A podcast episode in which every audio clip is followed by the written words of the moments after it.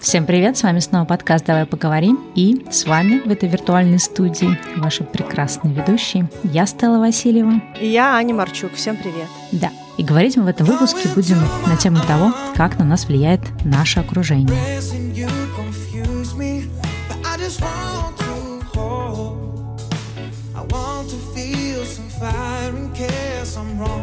Да, мы много думали о том, насколько это важная и неважная тема, но для нас, если мы посмотрим назад на наш путь, на нашу карьеру, мы понимаем, что нас формировали те люди, с которыми мы двигались параллельно в работе, с кем мы звали какие-то наши хобби увлечения, и сегодня мы хотели бы поговорить о том, кто на нас влияет, э, где влияние хорошее, где не идеальное, и чего вообще ждать от нашего окружения, и что можно сделать для того, чтобы это окружение было для нас более благостным, более развивающим, более ценным и целостным. Да, давай начнем, наверное, разговор с того, а как вообще на нас влияет наше окружение, через что да, это влияние проявляется, и потому что, наверное, есть какая-то такая вечная дилемма, что в нас из того, что в нас есть, то, какие мы, и, не знаю, какой наш там, наш наши достижения или наши привычки или что-то, что-то, да, что из этого является, например, врожденным, да, то есть просто частью нашего какого-то такого характера, да, как принято говорить, а что из этого на самом деле формируется и происходит в основном под влиянием именно людей, с которыми мы взаимодействуем. Для меня, наверное, самое такое вот э, интересное вообще открытие в плане того, как на нас влияет окружение, было, когда я читала разные книги по вот тому, как формируются полезные привычки, как отказываться от вредных привычек, как заводить какие-то новые, и я перечитала, мне кажется, все вообще книги, ну или практически все книги, которые которые на эту тему есть, и книгу вот эту «Атомные привычки», и книга, э, как она по-русски, не знаю, называется «Building Habits, Breaking Habits», то есть как создавать и разрушать привычки. Ну, в общем, кому-то интересно, я думаю, все это тоже приведем в описании. И там практически во всех книгах говорилось о том, что исследования показывают, что даже какие-то вот наши бытовые привычки, да, они связаны с нашим окружением. То есть если, например, там я активно занимаюсь спортом, такая интересуюсь бегом, фитнесом, чем-то еще, то велик шанс, да, что в моем окружении есть тоже люди, которые этим занимается, и мы, по сути, как-то, получается, друг друга мотивируем. Если, например, я нахожусь в окружении, где спорт – это вообще последнее дело в жизни, да, и, наоборот, такой какой-то нездоровый а образ жизни ведется, ну, хотя мы тут не хотим, да, никаких ярлыков ставить, что является здоровым, что нездоровым. Ну, условно говоря, да, там спорт, какие-то такие условно принятые здоровые вещи не являются э, того, к чему люди стремятся, то, соответственно, и нам, даже если мы решим, да, там, что все с сегодняшнего дня, занимаемся спортом, не знаю, ведем здоровый образ жизни, нам будет сложнее эту привычку внедрить, скорее всего, мы будем постоянно откатываться назад. То есть вот в вопросе формирования привычек э, говорят о том, что в первую очередь смотрите не на то, да, чего вы хотите или насколько у вас там сильная сила воли, а то, э, какие люди вас окружают и насколько у вас в окружении есть те люди, которые обладают такими да, привычками, чтобы вы могли, в общем-то, через них как-то вдохновляться и подкрепляться. Ну да, мне кажется, это биологическая история, что мы все равно с точки зрения развития какими-то рождаемся, и во многом э, мы ориентируемся на какой-то наш э, близкий круг, да, на наших родителей, мы э, видим какую-то ролевую модель условную, которая у нас есть, и мы начинаем за ней повторять, да, то есть это мы биологически заточены на то, чтобы быть адаптивными в той среде, в которой мы находимся, да, может быть, это частично связано с тем, чтобы как-то биологически не, не быть выкинутыми из какой-то стаи или не остаться а как-то в одиночестве и не умереть, но так или иначе, у нас есть вот такая вот психологическая история, что мы пропитываемся тем, что происходит внутри. Даже есть такое когнитивное искажение, когда то мнение, которое пропагандируется внутри нашей социальной группы, нам кажется более верным, а то мнение отличное от этого, которое транслируют люди за пределами нашей социальной группы, нам кажется неверным, если оно отличается от нашей социальной группы.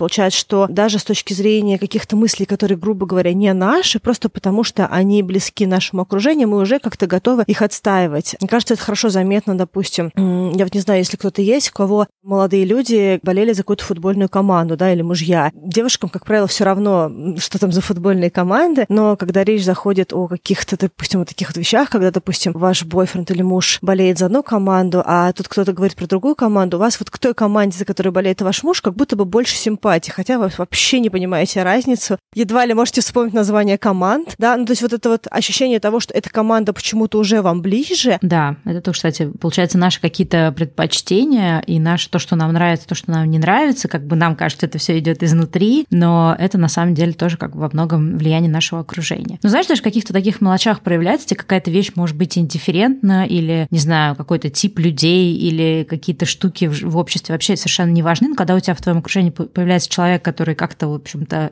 олицетворяет эту вещь, и ты лучше это узнаешь, и ты начинаешь как-то это, ну, больше обращать на это внимание, этому симпатизировать и так далее. То есть это действительно вот, если это есть в нашем окружении, на нас тоже влияет. Ну и также, конечно, важно сказать, что э, у нас был, да, тоже выпуск про разные установки и, как сказать, гибкое мышление и такое фикси зафиксированное, да, как сказать, не гибкое. И мы говорили о том, что, да, определенные установки создаются в нас там обществом, людьми, с которыми мы общаемся, не знаю, может быть, в детстве закладываются, но мне кажется, во многом тоже наши установки в первую очередь, особенно когда мы уже взрослые, да, формируются нашим окружением. Ну, то есть, знаешь, вот из разряда, что если, например, наши все друзья считают, что вот, э, да, там, бесполезно делать то, это никогда не получится, то, скорее всего, ну, нам сложно быть одним, да, таким человеком, который считает, да нет, все равно смогу. Ну, то есть у кого-то есть на такой вот запал, да, на то, чтобы быть таким бунтарем в компании. Но чаще всего, если про что-то наши, например, друзья думают, что это невозможно, это никогда не получится, то мы, ну, будем склонны тоже думать, что, наверное, бесполезно пытаться, да, там. Или наоборот, если есть что-то, про что наши друзья думают, что, блин, это обязательно должно быть, не знаю, обязательно все должны делать так-то и так-то, то, опять же, мы будем больше смотреть в сторону того, что, да, наверное, действительно так нужно поступать, да, или э, так нужно действовать. И вот это тоже достаточно важно, что наше окружение сильно влияет на наши установки и даже на наши жизненные цели. То есть, чего мы хотим от жизни, оно не всегда может быть тем, чем, чего мы вроде как бы истинно хотим, да, это тоже во многом может быть то, к чему стремятся наши друзья. Ну, ты знаешь, условно говоря, я вот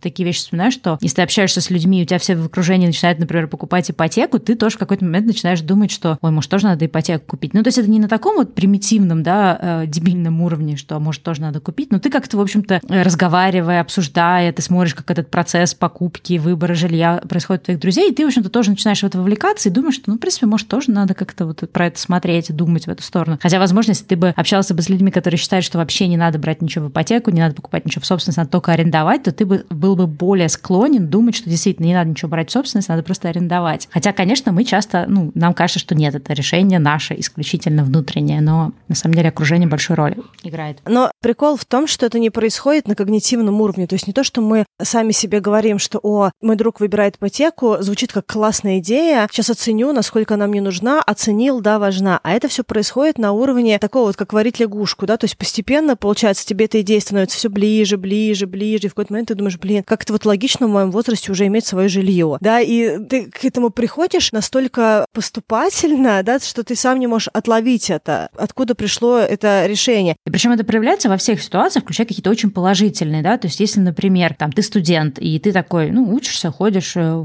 на учебу, может, там где-то подрабатываешь, и, например, у тебя твои друзья, там, один поехал, как-то получил грант, да, за границей получился, второй получился, и ты такой думаешь, не то, что, знаешь, ты думаешь, что, ой, э, и мне тоже надо, хотя так обычно бывает, но ты просто начинаешь видеть эту область как доступную, да, то есть до этого тебе казалось, что, ну, за границу поехать поучиться, это, наверное, дорого, это сложно, наверное, берут только отличников или берут каких-то только своих, а когда в твоем окружении появляются люди, которые это сделали, ты как бы, да, приходят в твое какое-то близкое окружение и проходят вот эту вот черту доступности, такой, да, наверное, тоже я хочу, и могу, и должен. И вот в этом смысле, ну, вот почему, да, важно говорить про влияние окружения на нас, то есть как оно может влиять на нас какие-то в плохих вещах, да, если какие-то друзья скажут тебе, да нет, да какая учеба за границу, да это только для там каких-то своих людей отправляют, да это невозможно, да откуда у тебя деньги, да какой грант, да ты что, да там все куплено, то ты, соответственно, ну даже не будешь пытаться. А если у тебя появляются в твоем окружении люди, которые подтверждают, что это возможно, то ты, соответственно, ну сам будешь тоже этим вдохновляться и, в общем-то, действовать. Да, ну вот мы с тобой сейчас рассказали про внутригрупповой фаворитизм, да, про вот искажение, когда мнение имеет значение, про то, как наши мысли и наши какие-то интересы и ценности нам дает какое-то наше окружение. Но я хотела сейчас сказать про эмоциональную тоже часть, что нам дает наше окружение, как оно на нас влияет. Также хотела сказать с точки зрения эмоций, как на нас влияет наше окружение. Если мы окружаем себя людьми позитивными, заряженными, верящими, что все возможно, для нас вот эта идея, что все возможно, она становится для нас очень логичной, да, и мы тоже становимся такими заряженными. А если рядом с нами такой понурый человек, который говорит, да все боль, да все куплено, вот это вот создает это эмоциональное поле безысходности, то мы тоже пропитываемся этим полем безысходности. И у нас становится меньше сил, чтобы делать. Нам кажется, что вроде как и бессмысленно делать. И вот с точки зрения эмоционального поля, хотя вроде как нам кажется, что наши, наши эмоции, они наши, и у нас есть какой-то свой набор эмоций, которые мы испытываем, это не совсем так.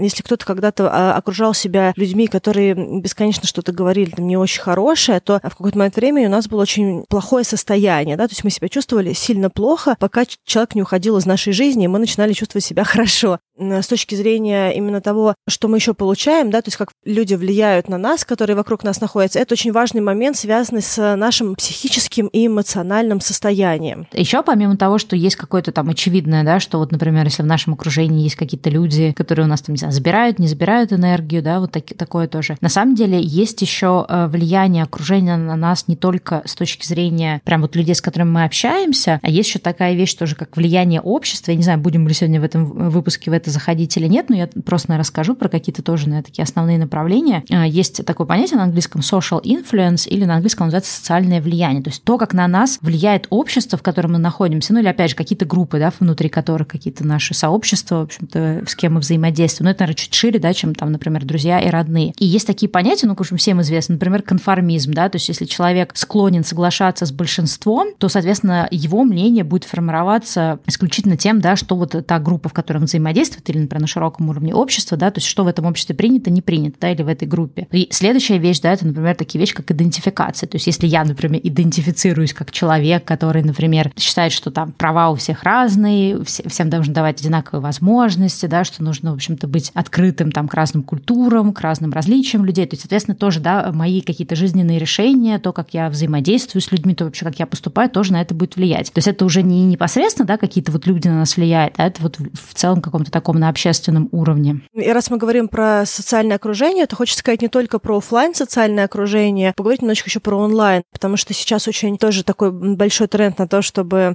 подписываться на людей, которых мы никогда не видели и не знаем, да, читать кого-то в Инстаграме или в Телеграме, следить за жизнью человека в том виде, в котором он эту жизнь показывает и представляет. И постепенно то, что происходит в этих блогах, оно влияет на то, как мы себе видим нашу реальность, да, что мы хотим делать, чего мы не хотим делать. То есть если мы видим, что наш какой-то любимый блогер рассказывает о том, что нужно полностью отказаться от мяса, постепенно мы думаем о том, что, может быть, действительно стоит сокращать какое-то там питание. Или если мы чувствуем, что, допустим, нужно идти и что-то менять в своей жизни, то мы хотим менять что-то в своей жизни. То есть вне зависимости от того, это какой-то позитивный заряд, негативный заряд, или это что-то развивающее, или наоборот что-то останавливающее. Да? Допустим, если мы подписаны на человека, который говорит о том, что нужно перестать быть девочкой-девочкой, краситься, носить какие-то каблуки, нужно быть более естественной, нужно экспериментировать с внешностью, то мы такие думаем, да, да, нужно попробовать, вот у меня сейчас длинные волосы отстригу, пусть у меня будут какое-то время короткие, вот сейчас я уберу макияж, буду без макияжа. То есть мы постепенно, незаметно начинаем пробовать те вещи, которыми мы пропитываемся в этих социальных сетях и читая этих людей. Да, то есть это на самом деле вот очень тоже такой интересный момент, что до какого-то да, определенного года мы в основном зависели, наверное, от, ну, не зависели, точнее, мы, наверное, находились в большей степени под влиянием людей, с которыми мы вот взаимодействуем вживую, да, то есть наши родственники, наши друзья непосредственные, да, какие-то близкие, может быть, какие-то люди на работе, с которыми мы активно общаемся, да, не только по рабочим вопросам. Может быть, у нас были какие-то кумиры а там, не знаю, певцы, э, музыканты, может быть, какие-то, да, там, звезды кино и телевидения, но все равно это было меньшей степени. А вот сейчас с наличием интернета, мне кажется, вот именно влияние на нас людей, которые, по сути, виртуальные для нас, да, то есть они, да, они где-то там живые личности, но то, что мы видим про этих людей, это все-таки как бы не всегда реальные люди. Это может быть частично нереальные люди, а бывает, когда совсем, да, какие-то, ну, выдуманные на самом деле персонажи, то есть мы, мы думаем, что это такие люди, а на самом деле они какие-то вообще могут быть в жизни совсем другими. Но, в общем-то, суть в том, что сейчас, наверное, довольно-таки сильное влияние вот этих вот э, виртуальных авторитетов, да, каких-то социальных авторитетов из интернета, в том числе потому, что даже вот сейчас, да, идет вот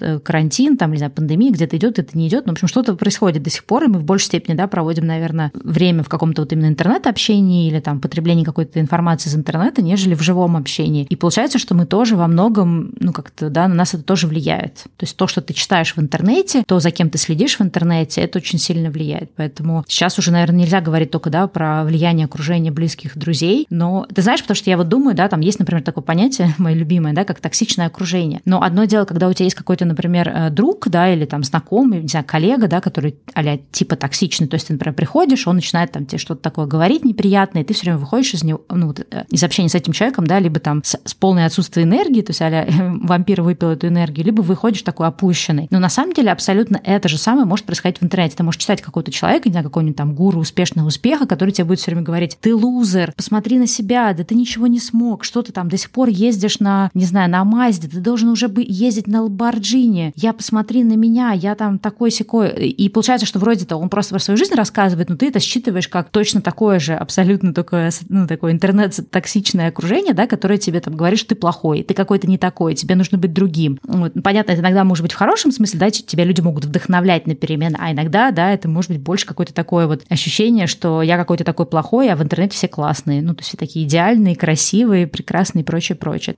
Ну, потому что, когда ты говоришь, что ты, допустим, учишь иностранные языки, и человек тоже хочет начать учить иностранные языки, то это тебя развивает, потому что это в каком-то понятном, близком уровне для развития. Ты думаешь, раз мой любимый блогер каждый день сидит и по часу занимается английским, то и я могу это делать. А когда, допустим, твой любимый блогер ездит на Ламборджини, где ты где Ламборджини, да, то есть ты понимаешь, что Ламборджини настолько находится от тебя далеко, что ты не можешь ничего сейчас сделать понятного тебе для того, чтобы начать ездить на Ламборджини это тебя так сильно откатывает. Тут еще такой момент по поводу блогинга, что для того, чтобы быть постоянно на виду, для того, чтобы тебя подсвечивали алгоритмы, тебе нужно быть очень регулярным в социальных сетях, и поэтому твои любимые блогеры, они пишут ежедневно, иногда и по несколько раз в день, плюс со сторис это стало еще проще, да, и очень много контента выпадает в сторис, и э, получается, что мы не всегда так много знаем про наших хороших друзей, как мы знаем про, условно, жизнь блогера, да, потому что она регулярная, ежедневная, обильная и прочее. И когда мы про какого-то человека так плотно имеем портрет, да, то есть у нас есть понимание, чего человек ест, как часто он занимается спортом, куда он ходит, с кем он общается, что человек становится для нас очень быстро достаточно близким, потому что мы слишком много ну, такого прям щедрой информации владеем об этом человеке. Поэтому мне кажется, что наша, наш мозг, он считывает этого человека как вот человека в близком круге, условно говоря, да, нашего, и э, начинает к нему также относиться. Поэтому все то, что дальше человек делает, оно уже для нас становится таким вот э, близким, родным, доверительным э, и,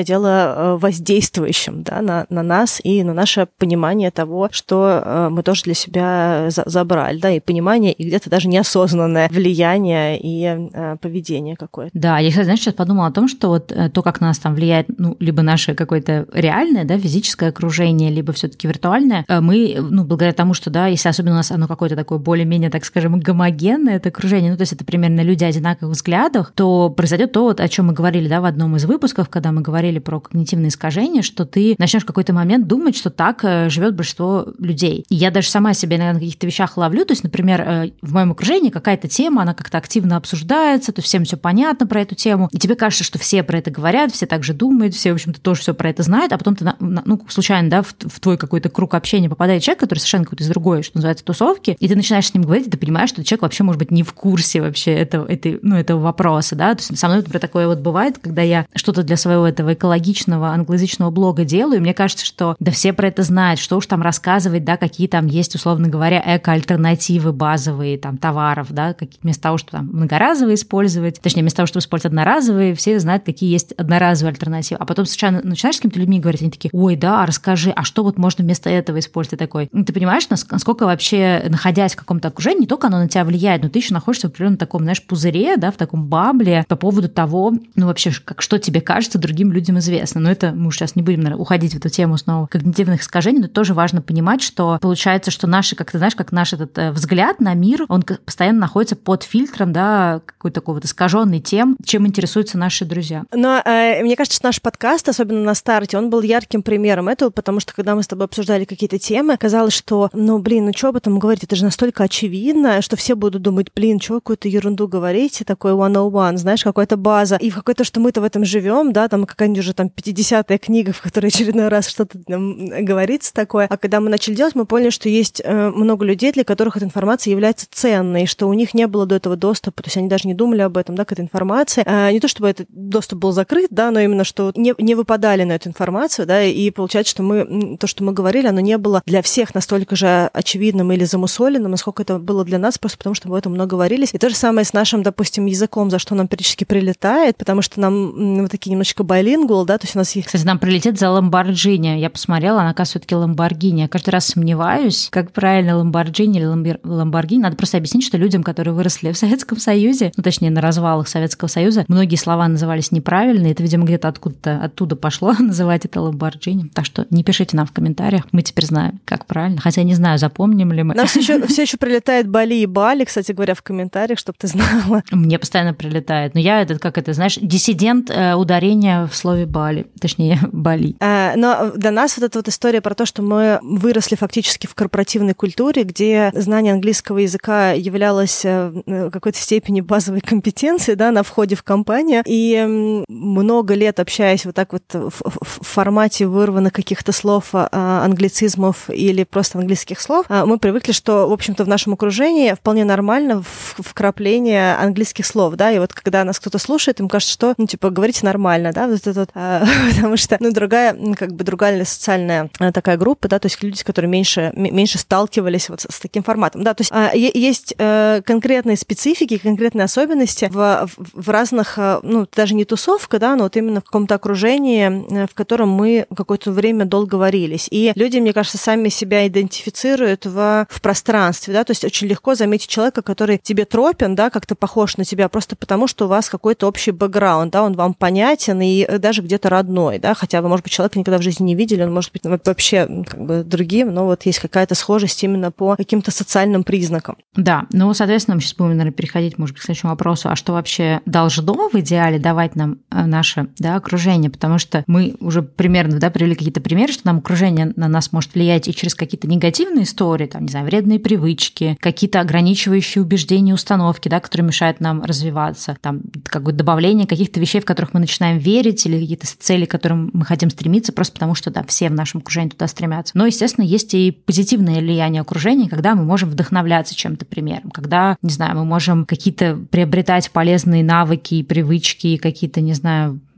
что-то включать в свой распорядок дня, потому что это делают наши друзья, и, и нас мотивирует их, например, пример, да, какой-то такой вот позитивный. То есть, ну, много, на самом деле, всего разного тоже на нас может влиять, и решения какие-то мы жизненные можем при- принимать тоже под влиянием нашего окружения. Я, кстати, тут хотела сказать немножечко про число Донбара и вообще рассказать про Робина Донбара. Человек, который много изучал социальные связи в, у приматов, и а, он выявил, сколько вообще людей а, мы в состоянии переварить в рамках а, своего такого широкого социального спектра, и он говорит о том, что даже у самого словоохотливого экстравертивного человека количество людей, э, с которым он может поддерживать связи, это 150-200 человек. Э, и дальше у него сокращается количество людей э, в зависимости от того, какую роль они играют в нашей жизни. Допустим, что мы можем держать в голове около 50 коллег, единомышленников, каких-то вот людей в таком среднедальнем круге. Потом человек 15 — это вот наша такая вот группа, которая имеет для нас значение. Может быть, какие-то наши знакомые, которые нам интересны, люди, с которыми мы можем в кино время от времени сходить, чего-то обсудить, какие-то темы поддержать. И если говорить про наш самый близкий круг, то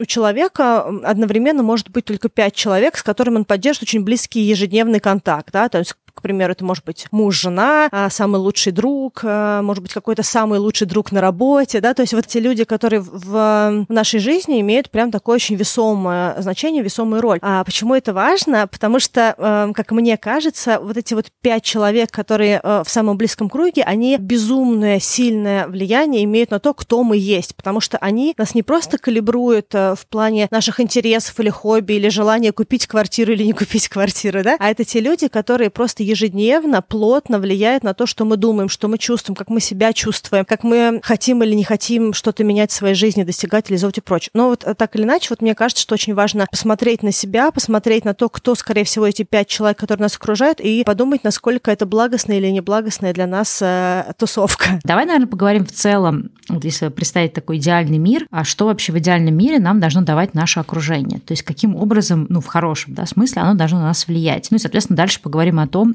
как вообще понять, а, а как мое собственное окружение на меня влияет, в общем, как это, можно ли это как-то замерить. Есть ли у тебя какие-то мысли на эту тему? Слушай, ну я хочу поговорить про ту вещь, которая мне кажется всегда очень важна, и даже на своих близких друзьях я вижу, что если они этого не получают, у них очень э, много внутреннего конфликта, и это принятие. То есть мне кажется, что первое, что нам должно давать наше близкое окружение, это, ну, если уж не безусловное, то как минимум широкое принятие того, кто мы есть, э, то, чем мы интересуемся, то, что для нас важно, то, как мы себя проявляем. Я помню, что мы как-то говорили с очень хорошим другом, и эм, он говорит, что, представляешь, у меня был хороший друг, который мне в какой-то момент сказал, слушай, тебя просто очень много. И он мне говорит, прикинь, мой близкий друг мне говорит, что меня очень много. И вот мне кажется, что это такая важная история, что если наш самый близкий человек человек или наши очень близкие друзья считают, что нас много, или мы какие-то не такие, мы не так говорим, мы не так живем, мы не так улыбаемся, мы не так одеваемся, мы не так красимся. То есть каким-то образом нам пытаются донести сообщение, ты не такой, поменяйся, ты такой, какой ты есть, нам не заходишь. Я вот как раз сначала ты это все говорила, я тоже об этом думала, что это, это же на самом деле не про то, что меня много, это про то, что мне другой человек говорит о том, что, слушай, мне, ты мне такой не подходишь, да, стань таким, какой ты мне подойдешь, да, стань человеком, который будет мне комфортен, удобен и, и так далее и тому подобное. Да, и по сути то, что, э, знаешь, вот я, для меня, я себе тоже пункт написала, то есть что нам должно давать окружение, для меня, например, и, и мне кажется, эти пункты прям очень круто пересекаются, для меня важно, то есть такое, что э,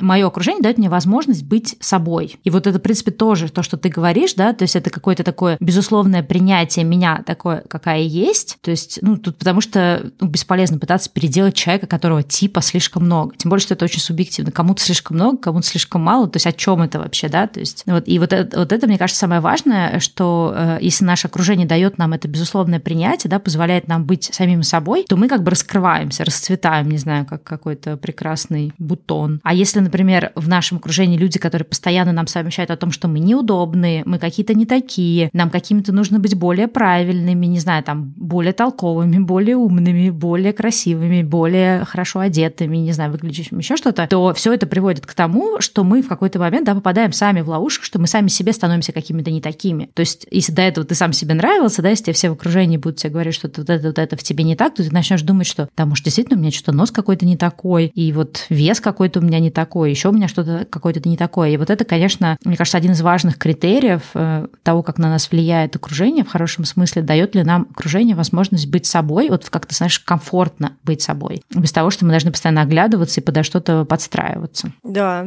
но и я очень хотела бы здесь сделать пометку, э, чтобы не было путаницы между тем, чтобы нас принимали и э, нам давали развивающую обратную связь и помогали нам развиваться. То есть это не одно и то же гнобить человека и позволять человеку э, и, и показывать человеку какую-то сферу для развития. Это разные вещи. То есть в одном случае вы принимаете человека и вместе с этим принятием подсвечиваете какие-то а, микроштучки, с которым человек, если захочет, может хотеть или не хотеть работать, да, то есть, но при этом человек чувствует в вас принятие, да, то есть он чувствует, что вы э, все равно э, его близкий человек, который никуда не, не денется, не бросит, не будет ходить и всем на свете рассказывать, что ты что-то делаешь плохо, да, как бы, или ты какой-то не такой. А во втором случае, ну, как бы нет вот этого вот э, какого-то доверия и любви как к человеку, от человека, идущий к нам, да, так и у нас к себе, потому что мы все время чувствуем, что если мы сейчас покажем себя такого, как мы есть, то нас не примут. Это, мне кажется, самое ужасное, что может быть. Слушай, ну в этом смысле для меня, например, вот эта фраза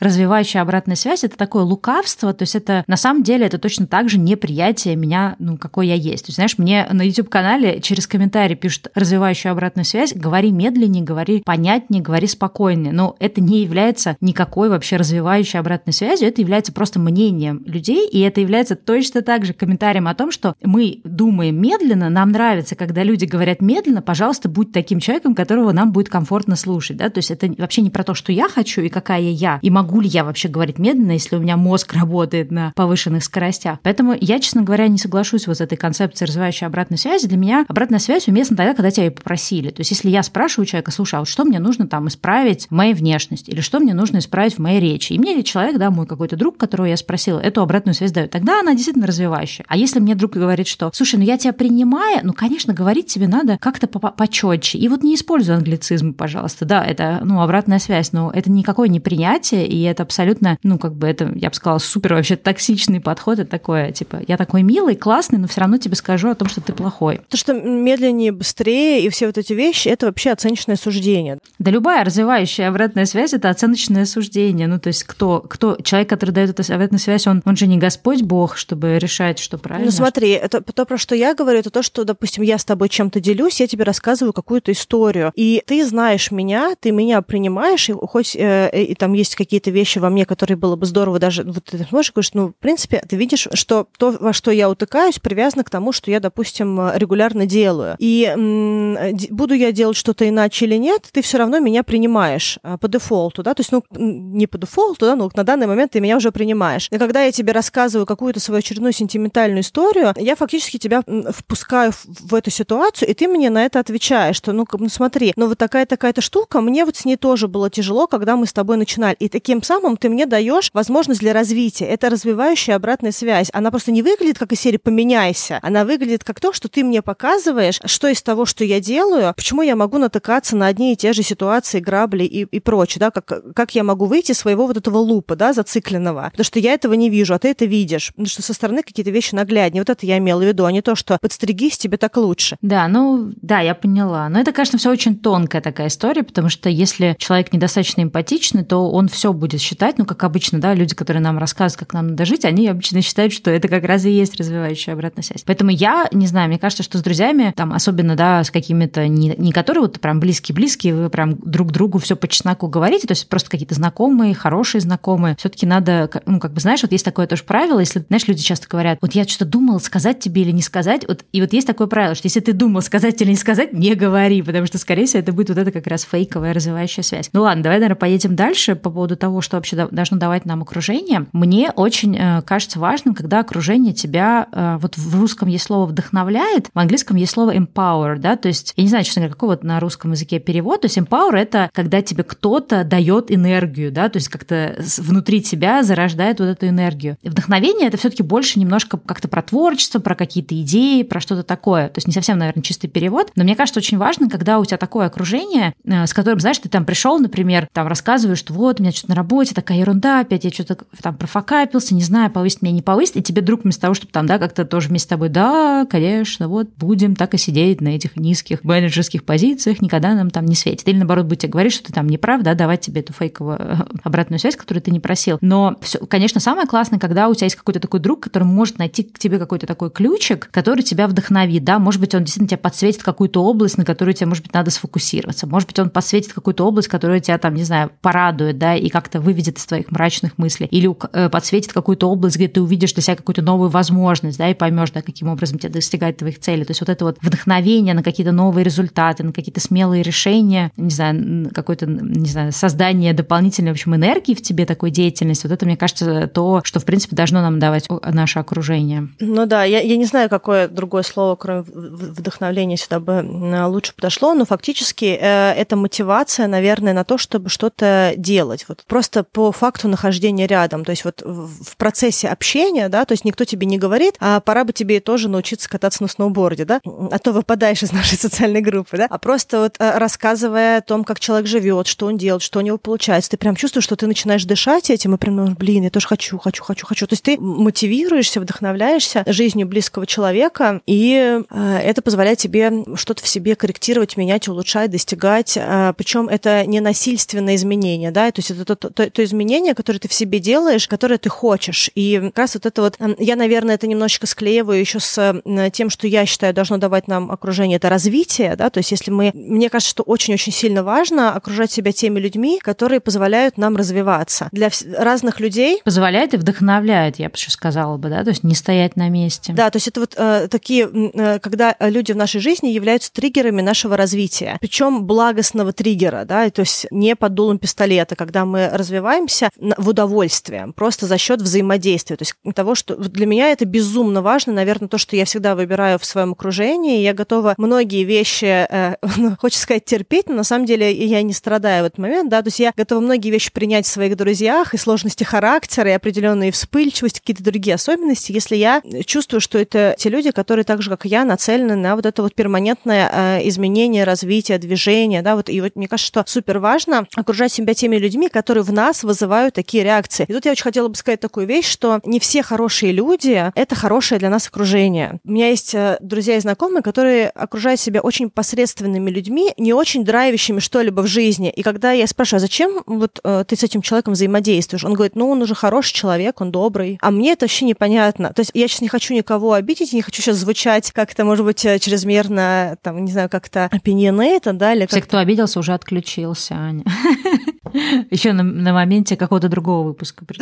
Но вот э, мне кажется, что просто потому, что кто-то хороший человек, не значит, что это наш человек. А, и если, находясь рядом с этим человеком, мы постепенно разлагаемся, ничего не хотим, нам кажется, что и так нормально, или просто мы не, не разлагаемся, но мы при этом и никуда не стремимся, потому что, в общем-то, так здорово, так классно вот тут посидеть, помолчать, ничего не делать. Я думаю, что это не, ну вот в, в моей, в моей картине ценностей это не не идеальное окружение, да, то есть не то окружение, которое, допустим, для меня было бы э, мега значимым, просто потому что я понимаю, что это, ну, тупик в какой-то степени, да, то есть такой вот, такая точка. Но я могу ошибаться, да, но это, это мое такое мнение. Ну, знаешь, вот э, я думаю, что это то, на самом деле, о чем, наверное, говорят все какие-то книги про, и в том числе про успешный успех, но в этом случае они абсолютно правы, что когда ты окружаешь людьми, которые чем-то занимаются таким интересным, может быть, в твоей области или вообще в целом в разных областях, но я думаю, что все замечали по себе, да, ты бывает в какой-то вот э, группе людей пообщаешься, у тебя прям как будто какой-то моторчик включается, тебе тоже хочется что-то такое делать. У меня, знаешь, это был очень яркий пример. Я когда жила где-то примерно уже к тому моменту полтора-два, может быть, года на Бали, я как-то, ну, в каком-то смысле, наверное, тоже расслабилась, еще как-то у меня не было обилия моего проекта, моих проектов, и я поехала в Сингапур, мне там надо было визу обновить, и я жила у девочки, которая подруга подруги, в общем, как это обычно бывает, они такие, знаешь, молодые предприниматели, делают какие-то свои стартапы там в Сингапуре, и она мне говорит, слушай, вот вечером мы там идем, у нас какой-то такой, типа, а-ля метап, не хочешь пойти, да, ну, поскольку я у нее оставалась жить, она такая, ну, да, почему нет? И я что-то там с какими-то ребятами общаюсь, там, те что-то то запускают, другие там какие-то супер, какие-то, не знаю, социальные проекты делают. И ты знаешь, я вот просто за 2-3 часа вот общения с этими людьми, я просто такая вышла и думаю, я тоже хочу что-то делать, почему я ничего не делаю? Ты знаешь, вот это вот то, о чем ты говоришь, да, вот вдохновение и на развитие, на какие-то действия. То есть, и тут неважно, там, хороший человек, плохой человек, да, вот именно что вот есть люди, у которых есть вот эта деятельная энергия, которая тебя может заряжать и заражать, да, в хорошем смысле. И мне кажется, что, конечно, не обязательно, может быть, все люди в твоем окружении, про это мы тоже можем поговорить, да, что не обязательно все люди в окружении должны давать тебе все и, да, и закрывать все твои вот эти потребности. Но какое-то количество людей или, или какое-то место, куда ты можешь пойти, окружиться этими людьми, такое должно быть, потому что, ну, вот я по себе замечала по своим проектам, если ты находишься в каком-то ступоре, это означает, что у тебя, ну, нет вот именно общения с людьми, которые будут давать тебе вот это вот, знаешь, какой-то такой подзаряд, что ли,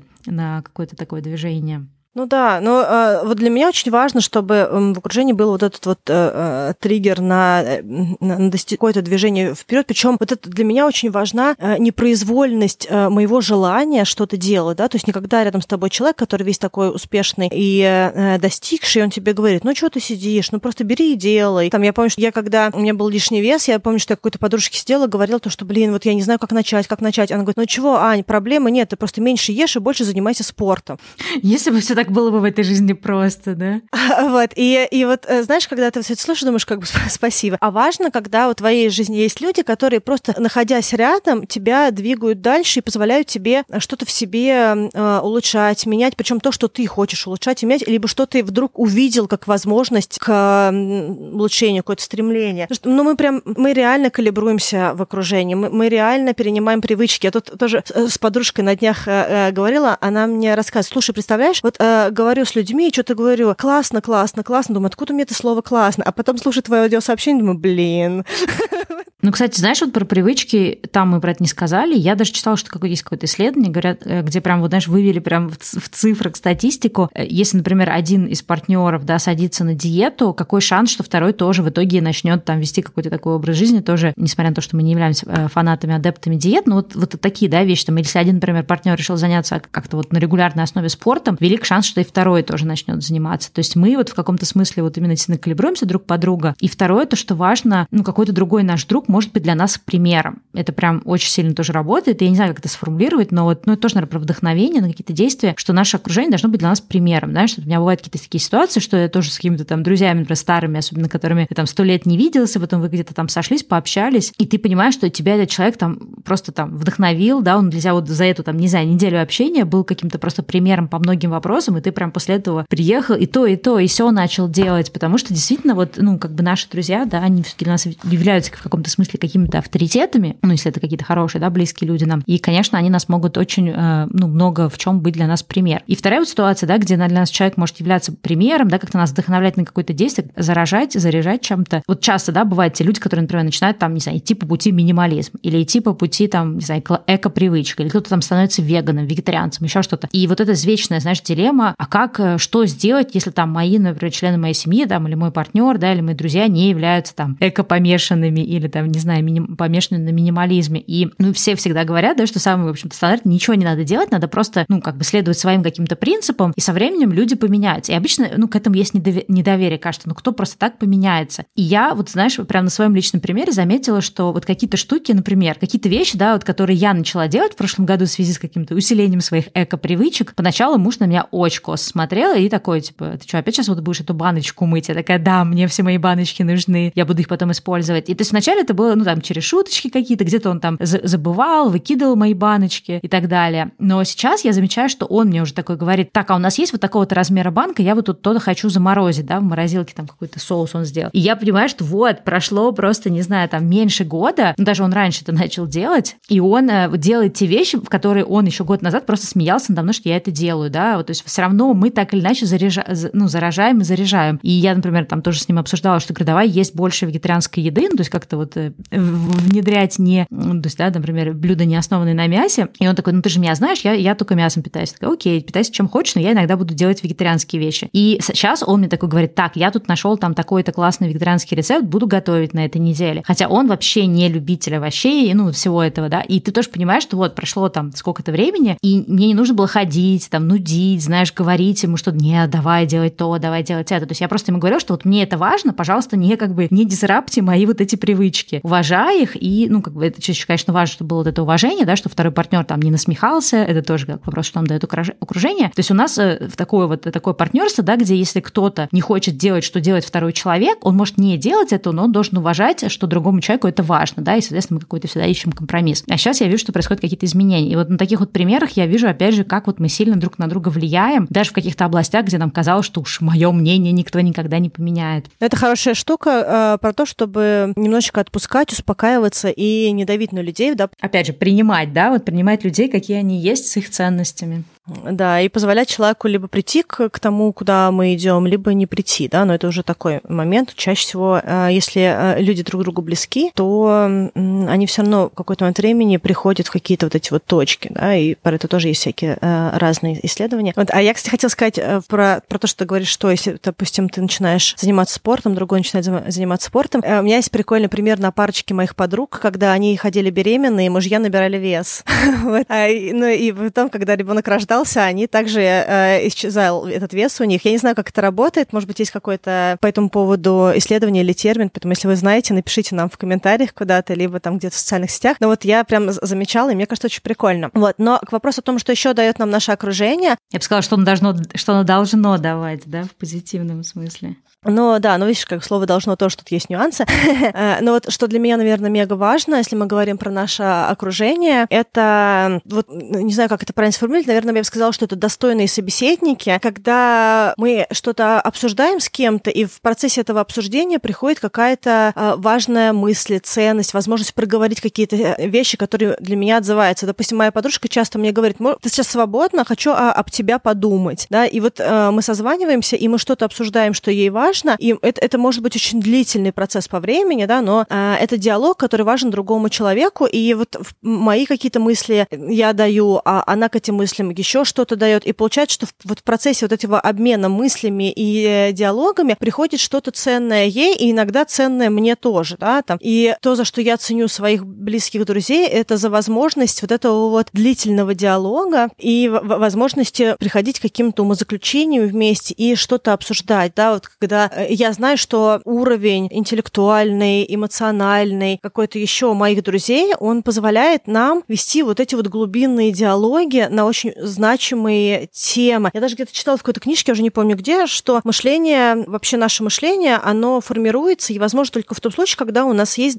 достойного такого нужного уровня собеседники, ну, какого-то вот э, качественного уровня собеседники. И, наверное, у меня очень отзывается эта мысль. Я, я, я думаю, что в ней есть очень много ценностей. Для меня, по крайней крайней мере, огромная ценность в возможности вести вот эти вот э, глубинные диалоги. И то, что я считаю, что друзья тоже должны давать вот эту вот возможность к обсуждению значимых вещей, причем обсуждению этих вещей на качественном, вовлекающемся уровне. Да, но мне, знаешь, я вот э, думала сейчас тоже вот про общение. Для меня, наверное, самое еще важное – это поддержка. То есть вот э, можно разделить, не знаю, я даже как-то вот, не, не то, что, знаешь, можно разделить, с какими друзьями ты получаешь поддержку, с какими нет, но вообще, да, ты вот сейчас так от, отмотаем даже еще немножко назад, ты сказала вот эту, про эту фразу, да, что не, вот это непонятное слово, что должно, должно ли вообще нам что-то давать наше окружение. Я это так разделяю, что у нас есть определенные потребности, и наше окружение, вот окружение не как конкретный человек, не что-то, да, выражающееся в конкретных личностях, а окружение как вот такое вот облако. Оно нам действительно должно давать то, в чем у нас есть потребность. Понятно, что конкретно взятый человек нам вообще ничего не должен. Точно так же, как мы тоже конкретно взятому человеку тоже ничего не должны, даже если это наш какой-то там родственник, муж, еще что-то. То есть вообще люди друг другу не должны ничего, но это, конечно, такое довольно-таки непопулярное решение, э, как это, мнение, да, в котором мы сейчас не будем уходить. У меня больше вот именно про то, что у нас есть какие-то потребности, и вот э, мне кажется, здесь важно, да, не запутаться в том, что, в общем, нам никто ничего не должен, и важно также понимать, что вот эта вот всякая вереница потребностей, которая у нас может быть, да, где-то у нас есть потребность в вдохновении, где-то у нас есть потребность в том, что у нас люди там как-то, не знаю, развивали, да, может быть, э, потребность обсудить какую-то общую информацию, может быть, есть потребность обсудить какие-то сплетни, да, и таким образом как-то, не знаю, провентилироваться. То есть у нас есть много-много разных потребностей, и, наверное, у каждого, да, человека эти, потребности будут разные, либо они будут в разной степени, вот эти все блоки выражены. И важно понимать, что один и тот же человек не может тебе, ну, не всегда может закрыть тебе все потребности. И важно понимать, что вот если вот эти, в принципе, штуки существуют, да, тебе они важны, надо понимать, э, закрываются ли вот эти потребности, слово, которое я сказала уже 15 раз, да, закрываются ли они разными группами людей. То есть вот мое окружение, если его взять, как, не знаю, как букет цветов, вот там цветы все одинаковые, да, они, они все про то, чтобы обсудить там, не знаю, сплетни, или они все про то, чтобы вдохновляться на развитие, да, а если у меня там в этом букете цветы, которые про поддержку, да, или про единомышленников, или просто про то, чтобы э, как-то расслабленно провести время, да, вообще отвлечься от всего. То есть мне кажется, вот это тоже важная штука, про которую ты сказала, мельком, понимать, что отдельный человек нам, в общем-то, не может закрыть все, да, он не должен нам все эти штуки давать. Важно, это скорее наша ответственность, да, понимать, э, все ли мы в своем окружении, ну, то есть достаточно ли в нашем э, окружении людей или правильные, ну, хотя это тоже плохое слово, да, в нашем, в нашем окружении люди, чтобы мы могли получать то, что нам важно получать от общения. Конечно, очень хотелось бы получать все-таки это от одного человека или от какого-то ограниченного количества. Ну, вот, кстати, про то, что да, получать про одного человека, я в свое время очень прикольно слышала интервью. Есть такой автор э, Элай Финкель, он написал книжку All or Nothing Marriage. Я думаю, что она не переведена на английский язык. Там, в общем, э, в этом интервью как раз он рассказывал такую вот основную идею, что ну, мир очень поменялся, да, то есть как раньше были устроены семьи, там, не знаю, сто лет назад, 200 лет назад, и как они устроены сейчас, это немножко все по-разному, да, и разные вот эти взаимосвязи, и разные обязанности, обязанности. В общем, очень много чего поменялось, и, к сожалению, сейчас он говорит о том, что многие браки, да, как-то находятся в таком каком-то раздрае, потому что мы от нашего партнера ожидаем, что он будет закрывать все наши потребности. Он будет и нашей лучшей, лучшей подружкой, с которой можно что-то такие сплетни обсудить, не знаю, там, что-то такое сделать. И будет нашим каким-то учителем и наставником, и будет человеком, который будет нашим единомышленником, и будет человеком, который то, все, пятое, десятое, и из-за этого, на самом деле, из-за того, что у нас вот эти ожидания, что человек нам давать, должен давать все вот эти штуки, да, закрывать все наши эмоциональные потребности, нам иногда сложно, да, продираться через какие-то отношения. Это не обязательно, мне кажется, брак, это любые, в общем-то, долгосрочные отношения. И вот он как раз там об этом тоже рассказывал в этой книге, что у нас такой подход, да, all or nothing marriage, то есть все или ничего, идем в банк И что на самом деле нужно просто отдавать себе отчет, какие вообще у меня потребности есть, понимать, какие потребности вот этот конкретный человек, да, мой партнер мне дает, и дальше уже смотреть, а как я еще могу эти потребности закрывать. То есть это не про то, что мое окружение должно сейчас танцевать, да, под мою дудочку и сейчас прийти и принести на блюдечки на все мои задачи, которые я по жизни хочу решить, а это про то, что это наша ответственность сформировать определенное окружение вокруг себя. Ну, в принципе, да. И э, если посмотреть эволюционно, когда люди жили всякими коммунами и прочее, когда у тебя было там 50 тетушек, нянечек и прочего, и когда женщина рожала там 12 детей, а вот эта вот потребность в близости и привязанности, она была такая вот э, рассредоточенная, да, то есть можно было от одного получить одно, от другого другое, а сейчас, в принципе, семьи стали сильно более, более узкими, и, в общем и целом, понятно, что сложнее э, это получать регулярно, поэтому ты нахлобучиваешь все это на самых близких. Про сплетни хотела сказать тоже вот э, в книжке «Сапиенс», да, он тоже говорил про то, что сплетни являются связывающим э, социальным э, клеем между людьми, потому что, в принципе, на них э, строятся взаимоотношения близкие каким-то своими, ну, внутри какой-то своей социальной группы, да, поэтому, в принципе, есть природа сплетен, и тоже есть какая-то ценность в сплетнях. Но э, я, наверное, хотела сказать, что мне очень называется мысль про поддержку, и тут очень важно понимать, что вообще мы вкладываем в понятие поддержки, какая поддержка нам нужна, и тут, конечно, на нас момент трансляции, того, что такое потребность и как мы хотим ее закрывать да, на наших друзей, да, трансляция. Но да, очень важно, для меня, допустим, очень важно, чтобы я слышала позитивное подкрепление эмоциональное себе, да, то есть я не могу извне получить э, вот это вот э, ощущение, что я молодец, что у меня классно все получается, что э, я справляюсь, что там я ну, какая-то хорошая. Поэтому для меня очень важно, чтобы в моей жизни были люди, которые давали мне вербальную поддержку моим действиям. И я тут не буду говорить про то, хорошо это или плохо, плохо, да, я буду говорить о, о том, какая у меня точно есть потребность, которую я всегда хочу, чтобы мои близкие люди закрывали. Да? То есть мне очень важно слышать вот это вот позитивное подкрепление, получать от, от друзей, а, ну, вообще от близкого круга своего. Вот. И мне кажется, что при прочих равных многим из нас внутри социальной группы, потому что мы все, все равно где-то такие недолюбленные дети, да, особенно вот там СССР, пост-СССР, все равно тогда не было модно говорить своим детям, что ты самый лучший, я тебя люблю, да, да, да. Ну, то есть какие-то вообще слова эти, поэтому мы немножко, мне кажется, изголодались, и э, у нас сильный дефицит вообще того, чтобы люди нам говорили хорошее, вот именно какие-то хорошие слова, нежные про нас. И мне кажется, что наше окружение, оно при прочих равных должно, ну или очень хотелось бы, э, давать э, вот эти вот какие-то ценные слова, хорошие,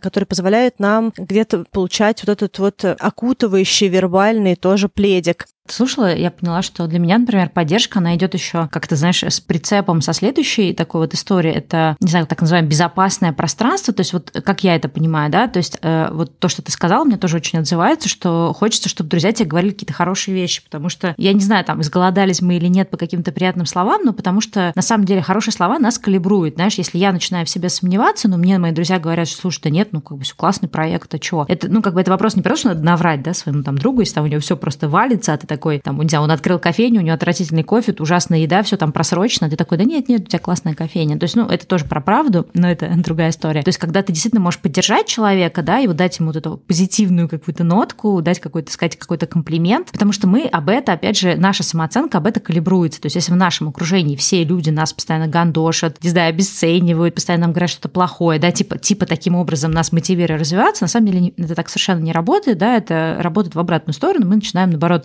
скукоживаться, эмоции такие, типа, все, все плохо, мы лузеры, ничего не получится. И вот для меня поддержка и то, что я сказала, да, безопасное пространство, это означает, что я могу прийти к какому-то своему другу, обсудить какую-то ситуацию. Не знаю, может быть, меня выбесила какая-то тетка в магазине, может быть, меня раздражают правила с ношением масок, может быть, у меня там пришел какой-то дурацкий клиент, и у нас там с ним конфликт, может быть, еще какая угодно ситуация, но я могу прийти к своему другу и рассказать, да, там как-то поплакаться, что называется, в жилетку, и в ответ не услышать, что, ну, ты сама виновата, надо было прописать там условия работы на сайте. Или, ну, э, ну что ты, господи, за этого поводу переживаешь, э, все вот делают, а ты вот одна недовольна. Ну, ты знаешь, вот, это вот, вот этого нет, а именно, что человек, да, с которым я нахожусь э, в контакте, да, там какой-то мой друг, близкий, приятель, он понимает, что я к нему прихожу за тем, чтобы получить эту поддержку, и он в состоянии мне ее дать. Ну, то есть, да, как-то меня подбодрить, поддержать, ну, или как минимум хотя бы выслушать, вместо того, чтобы, да, дать какую-нибудь такую про критику в ответ. И почему я это называю безопасное пространство? Потому что мы иногда про каких-то друзей, да, наших знаем. Вот, вот этому другу можно рассказывать такие-то вещи, а вот этому лучше не говорить, потому что в, в ответ прилетит, да, там прилетит зависть, прилетит критика, прилетит обесценивание, прилетит там все что угодно может прилететь. И вот хочется, да, чтобы в окружении были люди, с которыми безопасно говорить на любые темы. Даже если мы в этих темах, например, э, да, не сходимся во мнении. Вот то, что мы с тобой где-то в каком-то выпуске уже говорили, да, у нас с тобой есть подход let's agree to disagree, да, давай там договоримся о том, что у нас разное мнение по этому вопросу. И это никак не влияет на нашу дружбу, да, то есть мы не, не знаю, не рвем друг другу волосы на голове, не там не обзываемся, не что-то. Мы просто понимаем, что вот сейчас, на данный момент развития меня и развития тебя, мы находимся по разные стороны этого вопроса, да, у нас разные взгляды. Это окей. Может быть, когда-то у кого-то взгляды поменяются, может быть, они не, поним... не поменяются никогда. Если это не какие-то критические вопросы, да, которые мешают нам взаимодействовать дальше. И, ну, опять же, важно понимать, что далеко не все вопросы могут мешать взаимодействовать как-то дальше, да, то есть мы не придумываем на пустом месте. Мы не делаем эти вопросы такими, чтобы они мешали нам взаимодействовать, да, грубо говоря, да, то есть мы не, не доходим до такого момента, когда а, уже так далеко а, мы в этой полемике находимся, что это уже как-то аффектит, да, как-то влияет на наше взаимодействие. Да, и поэтому я называю это безопасно. То есть я знаю, что даже если есть какие-то вопросы, с которыми мой друг со мной не согласен, да, я могу спокойно с ним обсудить. И здесь прям разные аспекты, в том числе, что я могу принести к нему какой-то свой мега, не знаю, какой-то факап, который я сделала, да, что-то я там провалила, и я знаю, что он найдет способ как-то либо, ну, подсветить мне, из-за чего этот факап произошел, да, если я к нему за этим пришла, либо как минимум просто поддержать и выслушать. Вот это, мне кажется, тоже довольно-таки важно в плане того, чтобы в окружении были люди, которые тебе это дают. Может быть, действительно, не все люди в твоем окружении будут вот таким вот безопасным пространством, где ты можешь говорить об, абсолютно обо всем. Но мне кажется, если таких людей в окружении нет совсем, то это довольно-таки тяжко, потому что ты все это внутри себя носишь, да, и, и некуда тебе это, ну, как бы, да, не об кого это как-то, в общем-то,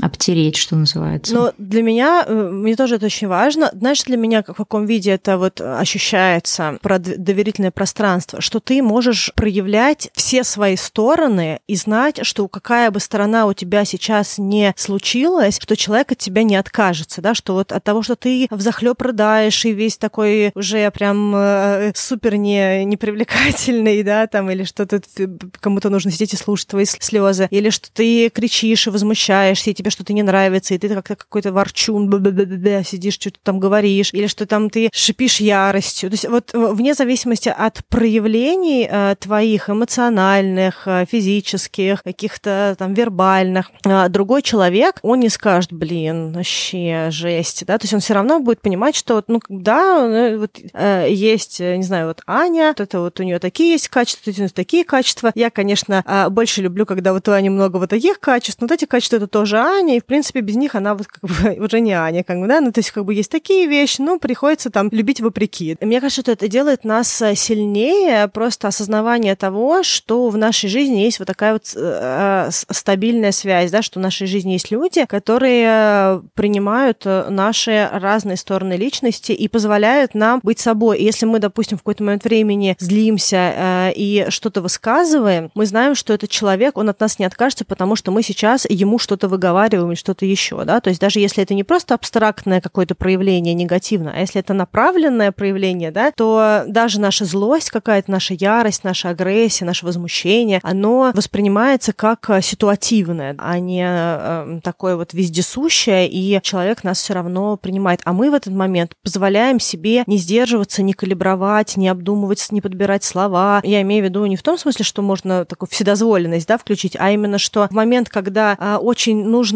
дать выход тому, что прям наболело, мы можем себе это позволить, и, и человек другой тоже может это позволить. Он, конечно, может сказать, это не подофигел или в этот момент, да, вот, но мы будем понимать, что это все равно про близость и принятие, что вот в нашей жизни есть друзья и, и близкие люди, которые нас принимают, ценят и э, видят нас разными, да, то есть вот тут тоже очень важный такой момент, потому что когда мы все время шлифуемся такие вот, э, как, э, знаешь, как отошопленные, то нам кажется, что проявим мы какую-то вот сейчас эмоцию, этого человека не будет через секунду рядом с нами, да, и вот это само по себе ощущение, оно может быть ложным, но то, что у нас есть это ощущение, оно очень сильно нас самих разрушает, потому что нам кажется, что нас не примут, если мы себе позволим быть самими собой. И вот э, очень важно, чтобы наше окружение, оно позволяло нам быть самими собой и не чувствовать, что нас могут не принять за какие-то наши проявления, может быть, э, подчас не самые идеальные. Ну и, наверное, такая еще одна тоже важная история, мне кажется, мы про нее тоже не сказали, это то, что в твоем окружении должны быть единомышленники, да, то есть должны быть какие-то люди, с которыми ты чувствуешь вот эту общность идей, каких-то взглядов, каких-то жизненных принципов, потому что если ты понимаешь, и, ну, я думаю, как какие-то периоды мы все с этим сталкивались, ты понимаешь, что вот у тебя такой вот набор взглядов, а случайно так получилось, что, может, там переехал в другую страну, не знаю, поменял работу, еще что-то, и вокруг тебя люди совершенно с другими взглядами, и это, конечно, довольно-таки всегда сложно и грустно, и ужасно, и, и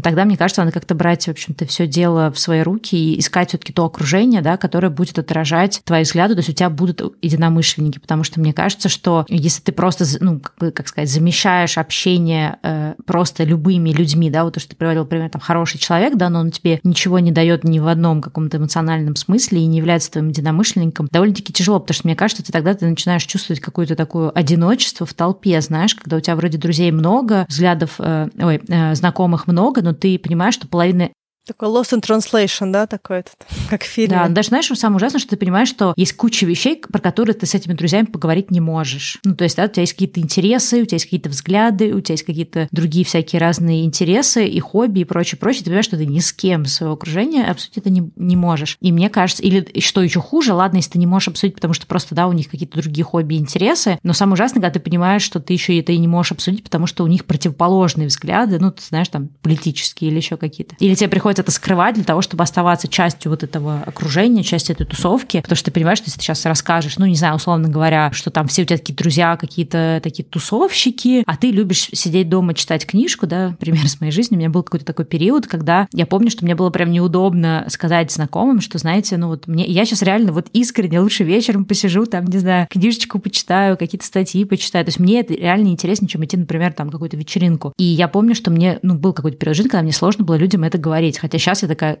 ну, на это все смотрю, думаю, а что в этом такого? Ну, просто сказать людям о том, что, ребята, у меня другие интересы. Но когда у тебя вся, например, какое-то окружение не понимает, что это что-то немножко другой, да, и вы, вы прям супер-супер отличаетесь, это, конечно, очень сложно, и это, на самом деле, мне кажется, довольно-таки разрушительно для нашей личности, потому что как раз можно съехать в то, чтобы перестать быть собой и пытаться быть кем-то еще, кем ты не являешься.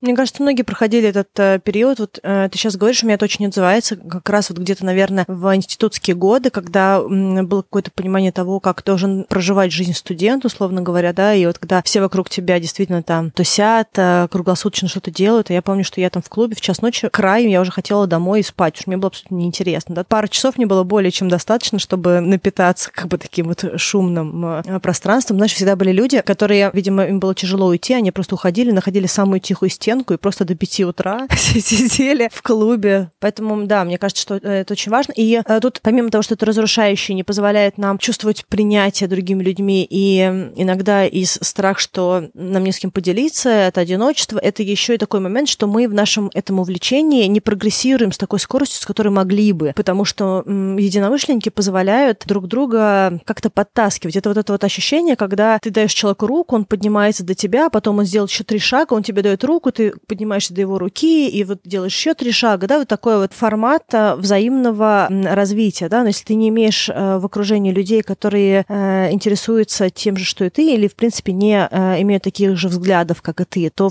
ты в своих вот этих вот вещах, ты просто остаешься где-то на каком-то таком вот стартовом уровне, просто потому что очень тяжело во многих вещах двигаться в одиночку. То есть так или иначе нам все равно нужны люди, которые с нами в эту историю тоже вписываются. Я подумала о том, что мы поговорили о том, что, что хорошего нам дает окружение, возможно, надо было говорить как раз о том, что нам не должно давать окружение, да, то есть не должно быть а это вот ощущение, что со мной что-то не так или что я один в толпе. Ну, возможно, это будет тема какого-то отдельного выпуска.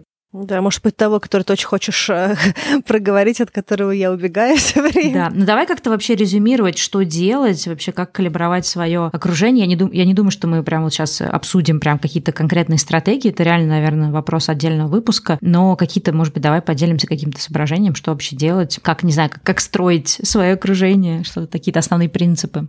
Но я считаю, что первое, что нужно делать, нужно его оценить, свое окружение, просто сесть и записать, кто вообще нас окружает регулярно, и понять вообще, это э, заряд плюс э, или заряд минус, да, то есть вот то, что часто говорят э, коучи или психологи, посмотрите на человека и думаете, когда вы с ним взаимодействуете, вы скорее получаете энергию или скорее этот человек вас там истощает, вводит в негатив, да, то есть вот вам нужно потом восстанавливать себя после общения с этим человеком, да, может быть, как бы про энергию не совсем понятно, да, потому что мы как бы часто интроверты устают от общения, но на самом деле общение это очень благостное. Но вот именно вам нужно потом себя собирать после общения с этим человеком или не нужно. И вот посмотрите, кого бы вы хотели и с кем из вот вашего вот этого окружения, что бы вы дальше хотели. Допустим, к примеру, а, вы поняли, что вот эти вот эти люди, они вас очень сильно разрушают, и можете ли вы от них отказаться? Если да, то, может быть, стоит отказаться, если нет, то что можно с ними делать? Допустим, можно отдалиться, да, то есть какую-то стратегию. Вот как вот когда ты в корпорации работаешь, допустим, бюджеты корректируешь, ты думаешь, что вот на эту активность я в следующем периоде могу дать больше денег, на, эту, на эту активность я дам столько столько же денег, на эту активность я сокращу расходы, э, на эту активность я уберу полностью расходы, да? Вот э, то же самое можно применить, мне кажется, к друзьям. Допустим, вот э, какой-то человек, он в вашей жизни пока что очень мало времени занимает, но вы понимаете, что каждый раз, когда вы взаимодействуете, прям вот как вот полет, как вот вдохновение. Значит, с этим человеком мы хотим больше общаться, то есть мы хотим чаще видеть, мы будем инициировать общение с этим человеком, да? С этим человеком будем сокращать общение, этого человека будем стараться уводить, а вот этот человек прям супер идеально, неважно, там много мы часто, не часто, пусть даже супер часто, но этот человек э, не изменит в моей жизни, я буду его там сохранять, как бы всячески, как бы там и прочее. Вот я бы, наверное, с этого начала. Да, но это, мне кажется, даже можно, знаешь, э, сесть и прям даже, может быть, прописать себе вообще, а с кем я больше всего общаюсь. Потому что, ну, понятно, что мы всегда имеем в голове, например, друзей наших, да, ну, каких-то близких, с кем-то ты созваниваешься, кому-то, не знаю, аудиосообщение отправляешь. Но может оказаться, что там, не знаю, у тебя каким-то образом, вот именно, ну, вот по интенсивности общения, да, у тебя какой-то коллега, с которым ты там офис делишь. Ну, сейчас я не знаю, все ли делят какие-то офисы, но тем не менее, да, может быть, даже ты виртуально с ним как-то делишь какую-то работу. То есть понять, э, каких людей в твоей жизни в плане общения много, и понять вот, да, вот именно как-то оценить, э, какой ты выходишь, да, из этого общения, то есть что тебе это общение дает, взаимодействие с этими людьми. Это довольно-таки важно. Ну и вообще, знаешь, раз уж мы говорили очень много про вот эти эмоциональные потребности, самое важное это вообще понять, а какие у меня сейчас есть потребности, какие не закрыты. Ну, понимать свои потребности довольно-таки сложно, то есть иногда, может быть, мы не можем, да, как-то это облачить в слова, но как минимум подумать, да, чем мне не хватает. Может быть, мне не хватает единомышленников, может быть, мне не хватает вот именно какого-то такого поддерживающего. Может быть, мне не хватает такого вот некритикующего окружения. Может быть, мне, наоборот, не хватает вдохновляющего, да, то есть я, я ощущаю, что я в болоте. И чаще всего, вот это тоже, наверное, конечно, можно отдельный выпуск про это из разряда, что есть какие-то, знаешь, маркеры, что вот если я сейчас чувствую, что я говно, все плохо, я в болоте, то, скорее всего, у тебя окружения нет, да, которое тебя вдохновляло из твоей какой-то вот профессиональной сферы, вдохновляло на какие-то новые вещи. Если тебе кажется, что что-то я какой-то не такой, ничего мне не получается, ты какой-то лузер, все такие молодцы вокруг, значит, у тебя очень какое-то критикующее окружение, да, которое тебя обесценивает. И ты, соответственно, через это разучаешься тоже ценить вообще свои достижения. И вот так вот можно, мне кажется, просто ну, найти много достаточно таких вот, знаешь, звоночков, что не так.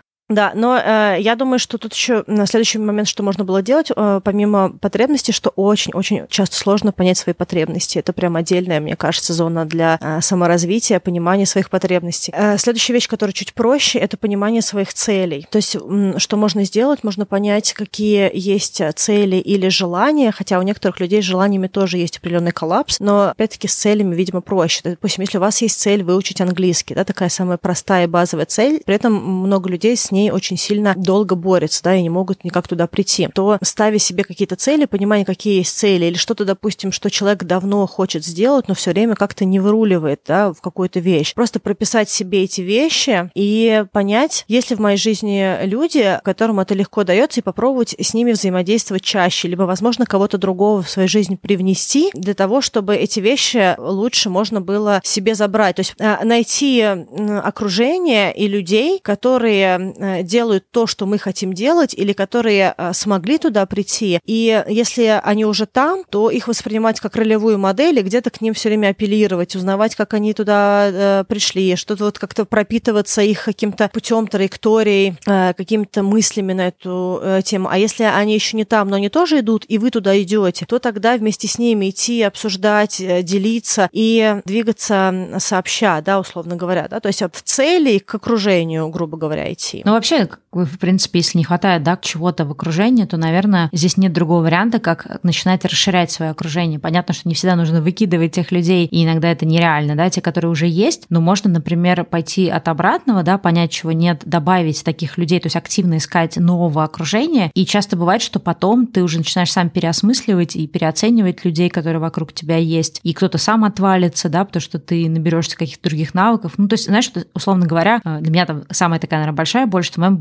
окружении были люди, которые позволяли э, постоянно обесценивать все, что я делаю, но поскольку я как-то считала, что, ну да, вот у них такая развивающая обратная связь, ну или вот они такие просто люди. И когда у меня появилось больше в окружении людей, которые ну, такого себе не позволяли, которые, наоборот, как-то, знаешь, меня вдохновляли, говорили, вот, Стелла, ты молодец, смотри, вот это ты классно сделала, вот то. Я такая, о, а что, оказывается, так бывает, оказывается, есть такие друзья, которые тебе говорят приятные вещи, вместо того, чтобы постоянно говорить тебе какую-то критику, да, причем часто необоснованную. И в какой-то момент, когда у меня больше появилось вот этого такого положительного, поддерживающего окружения, у меня просто пропала потребность общаться с теми людьми, которые меня, меня критикуют. И, соответственно, я уже могла взять и сказать этим людям, что так, давайте как бы оставим свое мнение при себе и будем, ну, как-то как понежнее общаться. И получается, что какие-то люди сами просто отвалились, потому что им не хотелось общаться нежнее, им хотелось как раз заниматься обесцениванием людей вокруг. Ну, а какие-то люди, они немножко тоже как-то поняли, о, оказывается, со Стеллой так нельзя. Ну, ладно, окей, будем по-другому. Иногда, да, достаточно было объяснить людям, а как с тобой нужно, да, то есть люди же тоже не читают твои мысли. И это тоже такая вот история, про которую мы забываем часто. Да, ну вот э, к вопросу о том, что делается, не делается, я хотела бы сказать тоже важную такую вещь. Мы сейчас говорим про окружение, и вот у нас есть такое какое-то, мне кажется, сейчас вот, не знаю, может, может быть, я так сама почувствовала, что вот мы говорим, что вот есть это окружение, что оно как бы само как будто бы нас выперет, и мы будем в этом окружении вот что-то э, делать и развиваться, и расти, и прочее. Но м, я очень хотела бы сказать важную вещь, что часто за какие-то вещи в жизни нужно, если уж не бороться, то как минимум быть достаточно ассертивным в своем намерении. И вот я часто слышу от своих э, хороших знакомых или даже иногда друзей э, вот эту потребность э, в недополученном окружении. Но я также вижу, что эти люди как раз те самые люди, которые не прикладывают много усилий а, для инициации контакта. То есть вполне логично, что у них нет этого окружения, просто потому что мы все хотим, чтобы другие люди тоже периодически нам писали, звонили и инициировали. И очень часто бывает, что в какой-то момент времени человек, который даже супер активный, он находится в состоянии, когда он эту активность активность проявляет все время, а другой человек все время реципиент этого общения, да, и тогда становится в какой-то момент времени как-то очень грустно, да, и особенно если человеку нужно еще а, не просто, допустим, как-то с ним сконтактировать, позвонить или как-то пригласить, а если человеку нужно еще и бороться за его время, да, то есть, допустим, вот есть какие-то друзья, у которых мало а, людей в окружении, но при этом, когда ты им звонишь, они могут тебе не ответить на смс там, а ответить через две недели, или там вообще ты там написал три смс а они ни на одну не ответили, или ты звонишь, а они там не, не подходят, а потом вы встречаетесь, себе человек говорит, звони мне чаще, давай чаще видеться. Вот, и ты понимаешь, что вот, ну, блин, э, я очень тебя люблю, но я не готова там столько раз, ну, как бы вот за это общение биться. То есть вот э, то, что мне кажется, может быть, э, о чем стоит подумать тоже людям, которые ищут больше людей, больше контакта, больше, может быть, даже близкого тоже контакта, это то, насколько они проактивные и, и вообще регулярны в своем стремлении общаться с какими-то конкретными людьми, либо вообще к расширению круга общения. Поэтому на вопрос, что делать, это быть активными и правленными на другого человека с определенной регулярностью. Только так вообще окружение у нас есть. Оно есть тогда, когда мы это окружение поддерживаем. Да? Понятно, что, может быть, нельзя поддерживать с 30 людьми, да, опять привет, Донбар, да, но все равно там 5 человек или там даже 10 человек какого-то условно регулярного контакта, они позволят нам чувствовать себя гораздо лучше, но это также и наша работа в какой-то степени, э, наша какая-то ответственность э, поддерживать эти отношения и строить эти отношения и быть в, ним, в них активными. Ну да, я согласна абсолютно, что, надеюсь, не прозвучит наш выпуск, что мы тут такие составили список претензий к окружению, а сами такие сидим, лапки сложив. То есть это ну, любое как бы общение, окружение, не знаю, какое-то взаимодействие для того, чтобы получать от своего окружения, это тоже наш вклад в то, насколько мы вообще отдаем что-то людям, потому что можно, конечно, например, хотеть очень вдохновляющих, бодрых людей, но при этом самому быть каким-то не очень бодрым, не очень вдохновляющим, да, таким немножко таким, знаешь, грустным другом, который все время такой, вот, все плохо, ничего не получится. Ну, то есть вопрос тоже, насколько интересно вдохновляющим людям, да, то есть будут ли они что-то получать из этого общения. То есть важно, конечно, понимать, отдаешь ли ты что-то э, тем людям, с которыми тебе хотелось бы, да, допустим, общаться. Вот, но это какая-то тоже, наверное, отдельная в целом история. Но вообще важно просто, в принципе, понимать, что ты имеешь право ставить какие-то ожидания от своего окружения, да, то есть э, что это не какая-то такая история, что ты плывешь по течению, а кто мне достался в друзья, вот с теми и дружу, да, там с кем там, не знаю, в одном дворе вырос, вот, вот они мои друзья. Понятно, что ситуации бывают разные, что бывают и какие-то ситуации, где ты оказалась в какой-то системе или в каком-то месте или на новой работе, где у тебя нет друзей, и ты не можешь найти, но важно помнить о том, что ты не знаешь, что этих людей нет, возможно, просто ты их не там ищешь, да, или ты, возможно, ну, не, не прошло достаточно времени, чтобы ты как-то мог раскрыться, этих людей найти и так далее. Да, абсолютно. У нас получился очень длинный выпуск, и, конечно же, есть куча других вещей, которые можно делать э, и в желании строить окружение, и желании поддерживать окружение, и в желании э, иметь вокруг себя людей, которые нам говорят хорошие вещи, поддерживают нас, показывают нам путь, с которыми вместе можно развиваться, какие-то люди, которые наша ролевая модель. Можно отдельным образом говорить э, еще по поводу такого back, да, то, что нужно делать, когда вы хотите сами что-то давать, да, но это, мне кажется, уже отдельная даже история, да, когда э, вы хотите давать в мир. Вот тут мы больше говорим про наши потребности, да, то есть как, что мы хотели бы, условно говоря, получать, да, вот, э, от нашего окружения. Но самая важная вещь, мне кажется, это понимание, э, кто вокруг нас находится, и, наверное, из всех вещей, которые бы я бы, может быть, забрала бы из этого выпуска, это первое, это понимание, с кем мы находимся рядом. В принципе, какое-то осознание того, что люди вокруг нас на нас влияют, и поэтому важно, в общем-то, понимать, понимать, кто эти люди вокруг нас. Я думаю, на этом мы очень длинный философский выпуск закончим. Да. Окружайте себя хорошими, добрыми, заботливыми людьми. Будьте сами добрыми, заботливыми людьми. А мы с вами увидимся на следующей неделе. Да, увидимся или услышимся. Пока. Ну все, пока.